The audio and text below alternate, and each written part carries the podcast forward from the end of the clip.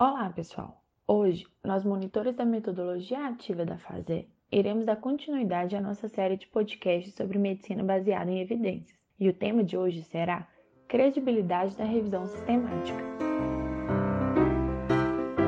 Em primeiro lugar, é legal a gente relembrar dois conceitos importantes: o que é uma revisão sistemática e o que é uma revisão narrativa. Bom, a diferença entre elas é na sua forma de escrever e na metodologia. Na revisão narrativa, o autor fará um resumo de vários estudos, e nela, inevitavelmente, pode haver algumas opiniões embutidas. Afinal, ele seleciona trechos e tópicos que considera mais importantes, e como todo resumo, tem início, meio e fim.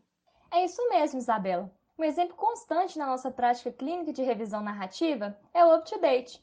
Já reparou que eles normalmente escrevem we suggest, ou seja, eles sutilmente orientam de acordo com o que eles resumiram. Além disso, irá conter dados da nosologia da doença, como etiologia, clínica, diagnóstico, tratamento e complicações. Já a revisão sistemática visa unir diversos estudos de uma pergunta pico. Lembra dela? Semelhante, com conclusões similares para dar mais credibilidade. Ou seja, na revisão sistemática não há resumo e sim uma análise estatística dos estudos realizados. Exatamente. E todos esses dados estatísticos são compilados em um tipo de gráfico que a gente chama de Flores Plot. Mas o que não podemos deixar de falar que um bom exemplo de revisão sistemática são aqueles estudos que comparam o uso de determinados medicamentos em um N grande de pacientes para determinada afecção, como por exemplo o estudo que saiu sobre os efeitos dos inibidores da enzima conversora de angiotensina em pacientes com Covid-19. É mesmo, Ana. E além disso, saiu uma meta-análise sobre isso. Nada mais é do que uma junção de várias revisões sistemáticas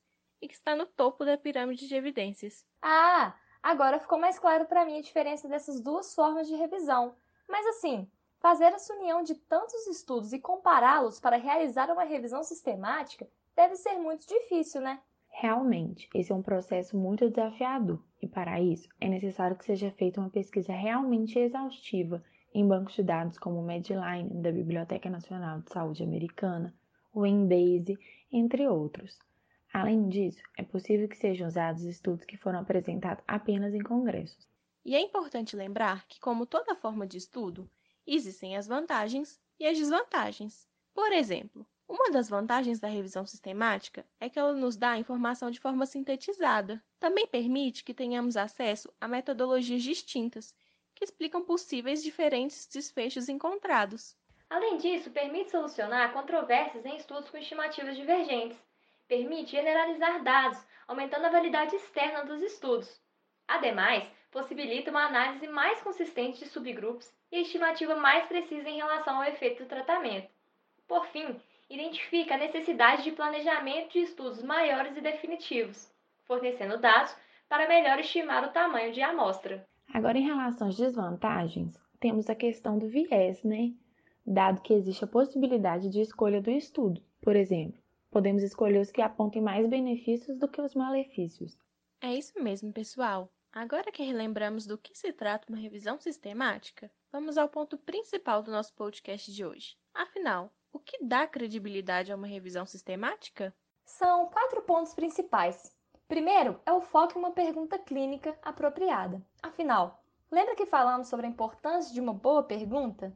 Nesse momento, serão definidos os pacientes, doenças e a intervenção que serão incluídos ou não na revisão. Em segundo lugar, uma boa revisão sistemática deve ser realizada após buscas incessantes nas plataformas e locais que citamos, ou então, simplificando, na literatura, fazer uma busca na literatura. Até porque já parou para pensar se um estudo não é incluído, pois usou uma terminologia diferente para se referir a alguma doença? Por exemplo, insuficiência cardíaca. Em grandes estudos, tendem a utilizar sinônimos para serem encontrados nos mecanismos de busca. Neste caso, utilizaria termos como edema agudo de pulmão, insuficiência cardíaca ou até mesmo congestão pulmonar. Já em terceiro lugar, devemos avaliar se a sessão e a avaliação dos estudos escolhidos são confiáveis e reprodutíveis. Por exemplo, quando a busca por um estudo é muito ampla, o número encontrado é muito alto.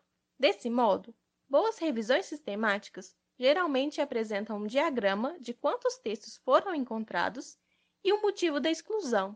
Editoriais, revisões narrativas, comentários e cartas, por exemplo, devem ser excluídos, por conterem apenas a opinião sobre artigos relevantes e não os próprios artigos. E por fim, o quarto ponto que é analisado para avaliar a credibilidade de uma revisão sistemática é os resultados apresentados para aplicação clínica. Nossa, muito interessante esses pontos abordados, não é mesmo? Então por hoje é isso, pessoal. Quando forem ler uma revisão sistemática, não se esqueçam de avaliar esses quatro pontos, beleza? E já sabem, se tiver qualquer dúvida, entre em contato com a gente pelo nosso Instagram e teremos o prazer em te ajudar. Até a próxima!